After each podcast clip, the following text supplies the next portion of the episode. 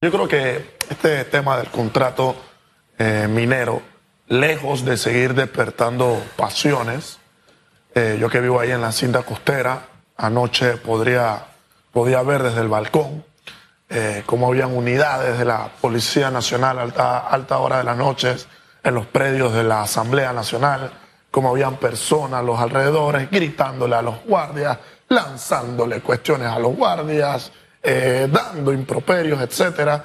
Yo me atrevería a decir que muchas de las personas, eh, o algunas de las que podrían encontrarse ahí, ni siquiera tienen el fondo real de lo que implica el tema de la minería, cuáles son los impactos, cuáles son las connotaciones que surgen, sin duda alguna, de la implementación o no de este contrato en tiempo efectivo, en tiempo oportuno.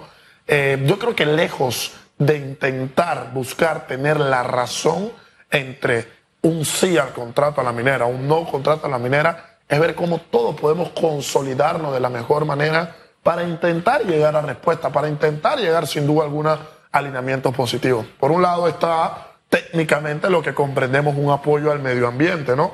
Gran parte de los sectores que indican no al contrato, es decir, oye, es que sin duda alguna esto afecta al medio ambiente, eh, todo lo que tiene que ver en cuanto a la producción de la minera.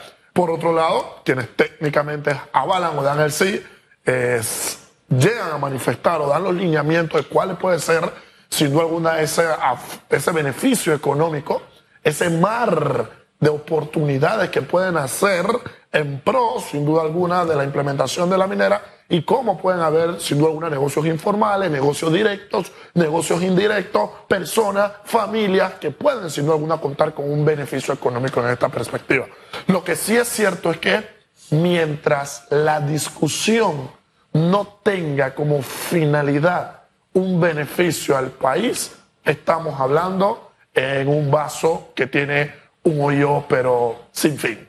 ¿Por qué? Porque de nada vale hablar para tener la razón, de nada vale hablar para gritar, de nada vale querer exponer mi verdad y no escuchar la de otros, sino que en este caso lo que nos debe preocupar sin duda alguna es ver los lineamientos y los beneficios del país, máximo cuando en Panamá ya hemos tenido por años minería y pues esa data pues esa, ese contexto y esos elementos científicos son los que nos deben de posicionar para darnos sin duda alguna la ruta, el camino a fin de determinar sin duda alguna esos beneficios que a mediano y a largo plazo debemos seguir contando como país en temas de la minería. Mire, yo, yo creo que la realidad habla por sí sola. En definitivo, mi querido Hugo. Y más allá de cualquier argumento, cuando yo escucho lo que va a significar la minería en cuanto a destrucción, eh, yo hago una sugerencia allí. Tenemos años explotando la mina. Gracias. Construyéndola y explotándola, porque son dos fases que hemos tenido. Ahí lo que tenemos que hacer es una visita a los alrededores y ver la destrucción que hay.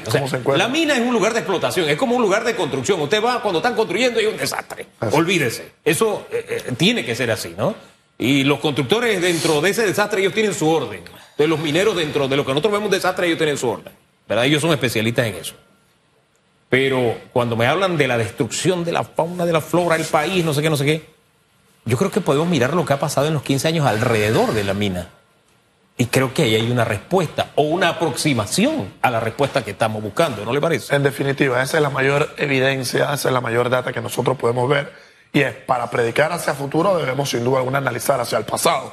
Y si ya hemos contado en efecto con eh, minería en el país, y no necesariamente ha ido de la mano del discurso de destrucción al medio ambiente, de cooperar sin duda alguna una destrucción masiva, sino que hemos visto las oportunidades, los beneficios económicos, el desarrollo y la innovación que hemos tenido, pues claramente en base a ahí podemos empezar a tomar decisiones. Máximo cuando debemos tener algo claro. Para poder avanzar como país debemos apostar sin duda alguna que una inversión a una inversión tanto nacional de la empresa privada que tenemos como una inversión extranjera.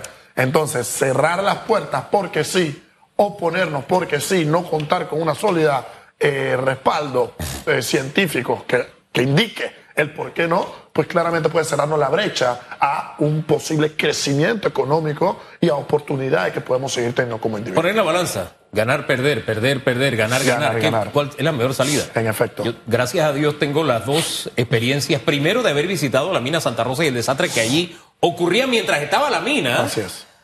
Y hacer un reportaje en aquellos tiempos e ir al actual y saber lo que está pasando en este momento. Entonces uno compara, ¿no? Pero en fin, Transparencia fue el otro tema que abordamos hoy. Póngalo en perspectiva, estas modificaciones. ¿Vamos por buen camino o no?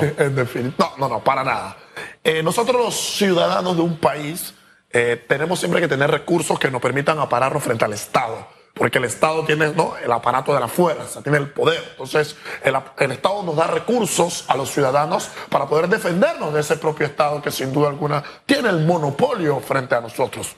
La ley de transparencia, sin duda alguna, ha sido una lucha titánica la que hemos podido alcanzar y lo triste y lo lamentable que siempre tengo que sacar a la luz en, estos espacios de análisis es que cuando nosotros estuvimos en pandemia necesitando realmente leyes que fueran consonas a la realidad en la que estábamos viviendo, Nuestros diputados en la Asamblea no hicieron nada. Y todos cobraban 7 mil dólares mensualmente. ¿eh? Y cuando estuvimos encerrados, usted y yo, por meses en nuestro país, no implementaron una sola normativa en beneficio de la ciudadanía. Y si creen que la implementaron, pues que me la digan y con gusto lo debatimos. Pero ahora, abriéndose un periodo electoral, se hace completamente injustificado, se hace completamente innecesaria tratar de reformar una ley de transparencia que, ojo, la ley necesita una reforma, por supuesto, pero en la medida en la que nosotros no consultamos con los agentes y los actores que forman parte de transparencia para cambiar sin duda alguna la ley, pues no la podemos reemplazar. Pregúntele al alcalde del distrito de Panamá si hacer elementos dentro del distrito sin una consulta necesaria le ha salido bien. Lo mismo espera para la Asamblea. Hay que agotar el diálogo en miras de reemplazar algo tan importante como la ley de transparencia para nosotros los panameños. Oiga, yo, yo, creo que hay una hora para hacer el desayuno, y es la hora del desayuno. Total. La hora del almuerzo es la hora, del almuerzo, y la hora de la cena es la hora de la cena. Usted no me va a venir ahora a la hora de la cena de que yo voy a hacer el desayuno. no sé si le, le, hago bueno, Totalmente. Bien, se lo dejo solamente para meditar. Nos vamos, gracias. De pasiones vivimos los seres humanos, ¿eh? tengan una linda Hay que ser transparentes. Total. Con la ley de transparencia. Así de sencillo. Ya. Así es. Es el mejor mensaje, ser transparente. No pude descifrar su con la ley de transparencia. Me lo llevo de tarea.